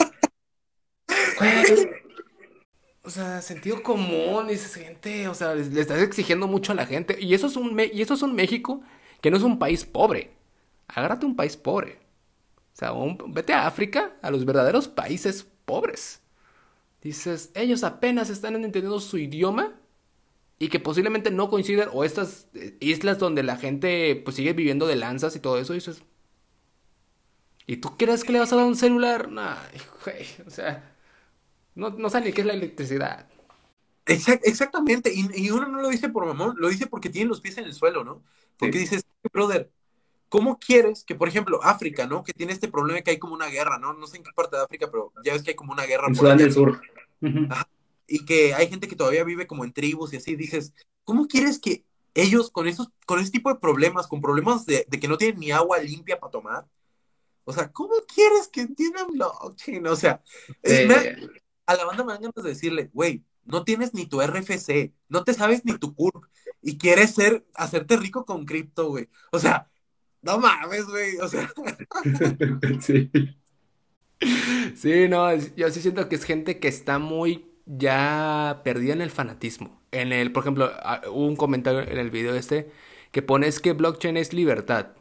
Y, al inicio justamente del live, porque siempre procuro hacer de preguntas y respuestas, es, es que cripto es, es libertad. Y yo, a ver, ¿qué es libertad? El tener que depender de ti mismo y estar consciente de a cada rato estar generando más porque si no te quedas pobre, te vuelves libertad del gobierno. Más bien yo diría que solo tienes privacidad porque ahora eres esclavo del sistema, del otro sistema. Entonces si digas libertad, no, solo tienes privacidad. Pero la privacidad no es libertad. No, realmente es cierto, solo tienes privacidad en el sentido de nadie sabe cuánto dinero tienes a menos que tú lo digas, nadie sabe cuál es tu cuenta, etc. Nadie sabe qué compras, pero es como de libertad en qué sentido. O sea, es que como tú dices, ¿qué es libertad? ¿Para ti qué es libertad? Porque si nos vamos a, algo súper purista, libertad sería incluso no depender del dinero, ¿sabes? O sea, que no existiera y que, ¿sabes? Es ser libre en el sentido de, soy libre de adquirir lo que yo quiera, ¿no? O sea... Y, y ni siquiera tanto, porque si ya te vas a la economía conductual, en el que te dice, ¿qué te hace querer decidir eso? ¿Realmente es porque tú lo deseas o un impulso externo que ni siquiera eres consciente? Porque en el momento que te ya te diste cuenta que, ah, mira, voy a comprar este USB, tu cerebro ya pasó por un estímulo que, el estímulo se manifestó desde antes que te dieras cuenta de razonarlo. Entonces, realmente, ¿qué es lo que deseas? ¿Realmente deseas lo que deseas o algo externo hizo que lo desearas? ¿Dónde está tu libertad? Es que sí, la, el 99% de las cosas, por ejemplo, que compramos, no las queríamos. Es porque vimos marketing y el marketing dijo, ahora quieres esto. ¿Sabes? O sea, ¿dónde está tu libertad? Dentro de todo esto cripto, ¿dónde está la libertad cuando realmente igual, 99% de las personas no entraron por la tecnología, entraron porque vieron la promesa de que podían hacerse ricos, pero, pero yo siempre digo así de aguas, aguas con cripto, yo soy fan de cripto, cripto me ha dado buen dinero, me está ayudando mucho, etcétera, pero aguas porque qué raro que este sistema te hace rico guardando tu dinero, metiéndole dinero, metiéndole muchos años y necesitas que más gente meta su dinero para que siga creciendo y que Depende de los demás. Ajá, o sea, es como de, es como una pirámide. Podría, podría asemejarse porque es como de, necesitas que más gente meta lana para que, para que eh, eh, el dentro haga que crezca su valor, ¿no? Para que la moneda valga más, más inversionistas. Y no solo eso, necesitamos que cuando tú saques dinero, la gente no saque, porque si saca va a bajar el precio. Entonces, ¿de qué se trata? Y peor, hay algo que se llama liquidez. La liquidez básicamente es el dinero circulante que hay dentro de una cripto. Porque una cripto puede decir, vale 10 mil pesos, pero si no hay liquidez dentro de esa cripto, aunque valga 10 mil pesos, cuando intentas retirar te van a dar cero. Así diga que tienes 10 mil. De hecho, esto pasa mucho con las shitcoins, que tú puedes decir, hoy desperté siendo rico y que no sé qué. Intentas retirar y cuando retiras, tus millones son 10 mil pesos, porque no hay liquidez para darte ese dinero. Eso básicamente es la liquidez. Entonces, ¿yo defiendo cripto? Sí, pero el que lo defienda no quiere decir que no conozca la antítesis. O sea, es que mucha gente se casa con la idea de todo tiene que ser bueno, siempre tengo que apostar a lo que es bueno cuando no.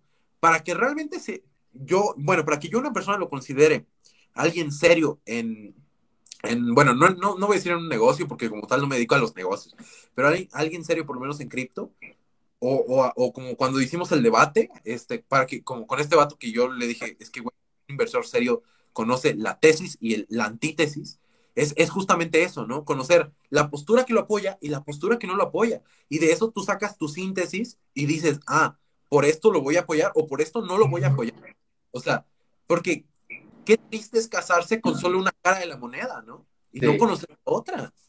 Sí, sí, sí. Y eso son, ahora sí que con respeto, sobre todo los de derecha que me ponen, o estás o no estás. Y es un, güey, Obi-Wan decía que solo los Sith lidian con absolutos. O sea, es un, no es A o B. Hay C, hay D, hay F, hay G. O sea, hay muchas opciones. Porque a huevo es, por ejemplo, a mí me han etiquetado de keynesiano, de izquierdista, de comunista, de socialista, me han, de derecha, me han dicho derechairo, me han dicho hasta fascista, me han dicho tirano y es un... Decídanse, me han dicho tirano, imagínate, güey, me han dicho... Un tirano. Es un Tirano, güey. ¿De qué puto estás hablando? Pues, güey, yo, yo tengo unas gorritas comunistas allá, es, bueno, con la estrellita, que Ajá. las compré porque me hacían burla y que me decían, es que tú eres comunista. Y yo así de, ¿de dónde sacas eso? ¿Cuándo te, te dije, ah, yo soy comunista? Güey, que yo diga que hay que dar mejores oportunidades a quien no la tiene, no quiere decir que sea comunista, güey.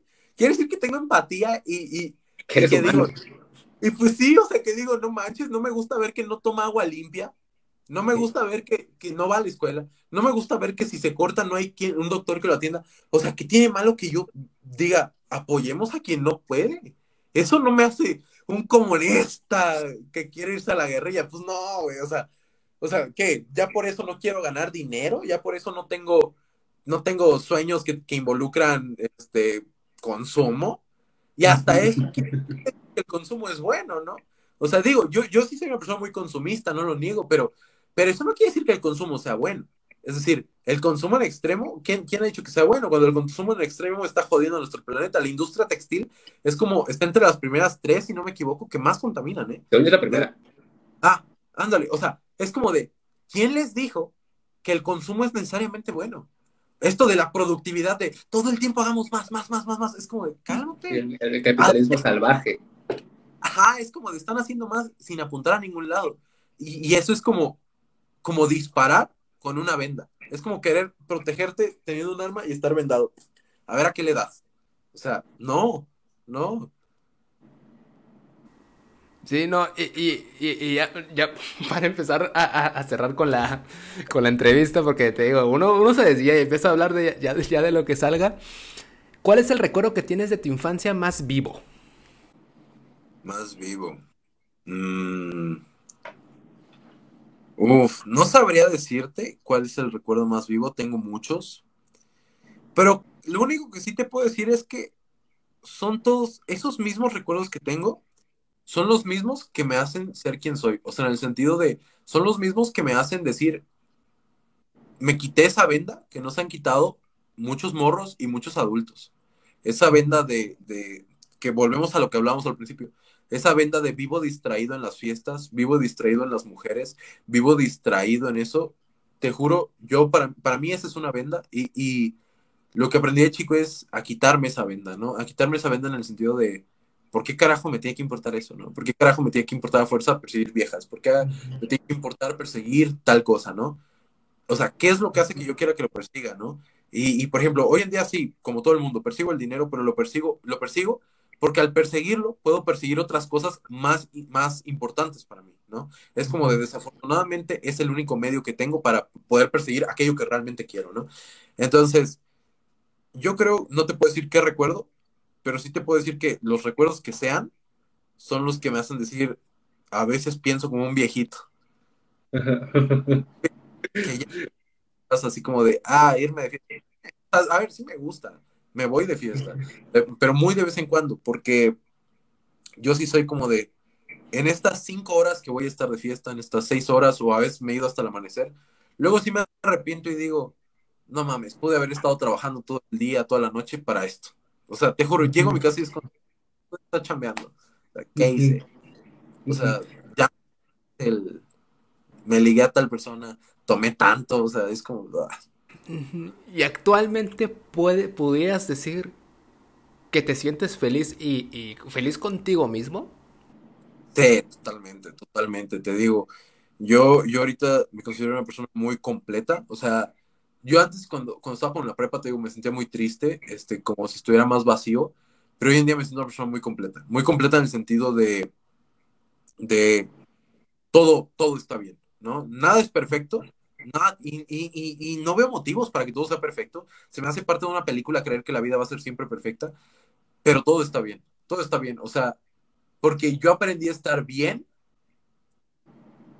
en momentos donde mucha raza andaría mal, donde mucha raza andaría como que decaída y andaría como que, ay, no, nada. Para mí, yo por eso cuando, cuando mucha gente se queja es como de, cállate, güey, cállate, cállate, cállate, cállate, porque yo conozco gente que está peor y no se anda quejando. Y anda, sí, también tenemos esta mala cultura de decir, no te quejes y trabaja. No, sí, quéjate, quéjate, pero a la vez que te quejas, haz algo.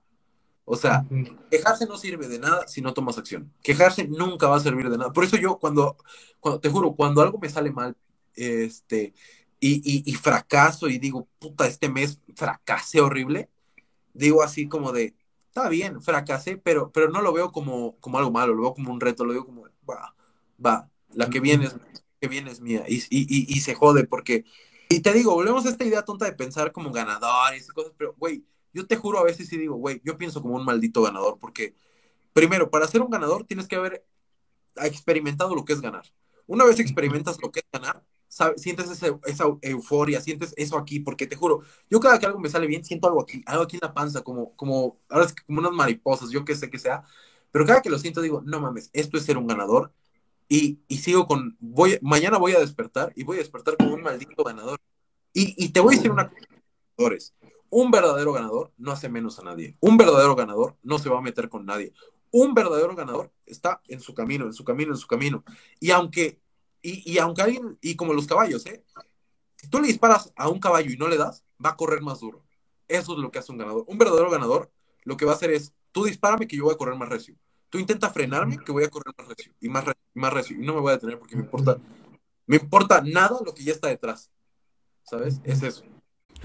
Y como me, me, gustó mucho esta perspectiva que tienes. Eh, el, el, la parte motivacional de sí adelante, pero ser realista. El, puede estar peor, no es por denigrar, no es por demeritar al otro. Y no está, no está bien que te caigas, al contrario. Aprecia lo que sientes, pero despabila. O sea, llora dos días, pero vámonos, pero sigue caminando. Porque si no, si te quedas ahí, ya, ahora sí ya la estás cagando. O sea, ahora sí ya, ya estás perdiendo si te quedaste ahí. Exactamente, es que, por ejemplo, te voy a decir algo. Yo conozco gente, y esto es generalmente económicamente, ¿no? De qué es lo que más vivimos hoy en día. Conozco gente que desafortunadamente por un mes o dos le empieza a ir mal y es como de, se empiezan a frustrar, así como de, no, que no sé qué. Y yo le digo, güey, no mames. Yo conozco gente que toda su vida ha vivido como 10 veces peor que tú y le están chingando, güey. No te puedes tirar dos, tres meses, estar chupe y chupe y tirado en la cama llorando, cuando hay gente que toda su vida ha estado incluso peor de lo que estás tú ahora y le sigue chingando. Es como decir, por ejemplo, no sé, mañana me quedara sin nada. Sí, me dolería, sí, sería difícil, sí, sería frustrante, sí, pero diría, güey, hay gente que ha vivido así toda su vida y no por eso se tira a llorar. Hay gente que lleva 60 años, 80 años y necesita seguir trabajando y vive de esta manera y no está llorando. O sea, ¿sabes? O sea, la caída solo te duele si la ves desde abajo. O sea, la caída solo te va a doler cuando la veas así. Pero, pero cuando ves a, tu, a tus lados, la caída no duele, porque hay gente que ya estaba ahí, ¿sabes? O sea, es como de, brother, entiendo que es difícil, entiendo que te frustra, entiendo todo eso, pero aunque tus condiciones materiales sean difíciles, usa lo que tengas. Es como de, si alguien te quiere matar y solo tienes una piedra, usa una piedra. Y si tienes solo un palo, usa solo un palo. Y si tienes arena, échasela en los ojos. Pero lo que tengas. Haz lo que tengas que hacer. ¿Sabes? Es eso. O sea, no, no, no, te tires a llorar. No te tires a llorar. Lo, lo siento, es duro, sí. Pero no te puedes tirar a llorar, porque si no, tú estás rindiéndote. Es que eso es lo peor. Yo, y, y te digo, yo siendo alguien que ha estudiado la izquierda, entiendo que, te digo, las condiciones materiales determinan, sí, determinan, pero no puedes decir, solo porque ya estoy determinado a esto, no voy a luchar. O sea, es como de, solo porque me aventaron contra el león y no tengo más que arena, no por eso voy a, voy a, voy a dejar de luchar. O sea, es como de, o, no porque tengo una enfermedad que puede acabar con mi vida, voy a dejar de luchar. ¿Sabes? Es eso. O sea, ¿cuánta gente no tiene enfermedades que, que son terminales, etcétera, y luchan día a día? ¿Sabes? a, a eso es a lo que yo quiero llegar, ¿no? A que no porque una condición determine ciertas cosas, te vas a rendir, ¿sabes? Bueno, yo, bueno, sí veo las cosas, ¿no? Sí, me, me gusta tu perspectiva y al final de todo, no está mal creer en, en algo. Es un, si eso te motiva a ti a seguir adelante, dale. O sea, si hay gente que no le gusta ese discurso y le gusta otro, dale lo que te ayude. O sea, lo que te haga sentir bien, lo que te ayude, a, lo que se adapte más a tu estilo de vida, porque no hay nada correcto, no hay nada escrito de esto es y se acabó. Pues no, o sea, es como, como a ti te gusta y a ti te adaptes. Y como última pregunta, me gustaría, imagínate que ya tienes 60 años, con los supuestos o la, la, la edad que quieras llegar, y te toca escribir tu autobiografía. dices, voy a escribir la historia de mi vida, porque si no, por si he sido alguien exitoso, porque me da ganas de tener escrito todo lo que hice, cómo me sentí, todo lo que viví. ¿Cuál sería el título que le pondrías? Puta. Ay, cabrón. ¿Cómo se llamaría la obra de tu vida? Ni Marx me la creería. Eso sería. ¿Por qué sería ese? ¿Por qué, por qué elegirías este nombre? Porque es que, güey, va a sonar súper motivacional, bien, este, bien de estos coaches, pero las condiciones materiales bajo las que yo nací son condiciones materiales que no permiten que yo hoy esté gastando como 150 mil al mes. Digo, yo sé que hay gente que no es nada, que sí, que hay millonarios, yo lo sé, yo lo sé, pero desde mi punto A al punto ABC o en el que esté yo ahora mismo, hay una distancia, y no solo una distancia por el cuánto es, sino la distancia por lo que tiene que pasar. O sea, por las piecitas que se tuvieron que juntar para que cada cosa pase y que esas piecitas fueran las correctas. Por eso es que yo digo, ni Marx me la creería, ni Marx me la creería, porque, porque es, o sea, a ver, no es una historia esas motivacionales de, ah, viene de, de nada y, y, y, ahora es un millonario. No, porque no se para nada, ¿no? Yo, yo, yo, este, no sé, mi dinero me lo acabo en un año. O sea, ¿sabes? O sea, no tengo así, este, si tomo malas decisiones, de aquí a noviembre estoy mal, ¿sabes? O sea, como todo el mundo le puede pasar, pero lo que quiero llegar es, no lo sé, que, no sé cómo pasó. Es eso, no sé ni cómo pasó, o sea, no, no hay forma de explicarlo, pero es un, ni Marx me la podría creer, ¿no? O sea, fueron cositas tan pequeñas que, que esas pequeñas cositas fueron como de, ah, su madre. Y yo cuando hablo con mis papás les digo así de, es que no me la creo. A veces no me la creo cómo pasé, es que yo recuerdo, güey. Yo tenía como, yo ganaba, bueno, ganaba muy entre comillas, dos mil pesos mensuales. Y te juro, yo en ese tiempo tenía una novia y no me alcanzaba ni para ir a ver esa novia, güey.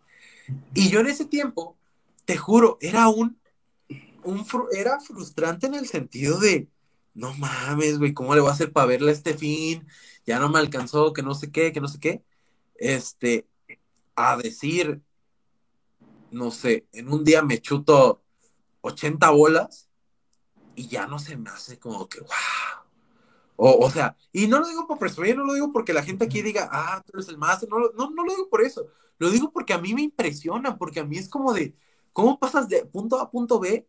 Y que antes, por ejemplo, que yo le debiera un cuate 500 pesos, era como de, no mames, le debo un chico. Ahorita, ahorita, güey, no mames, güey, no mames, o sea, te juro, no sé, güey, a veces hasta, es que, ¿cómo te digo? Hay, hay veces que compas, este, de hace tiempo, me piden dinero y se los presto y, y, nunca les cobro.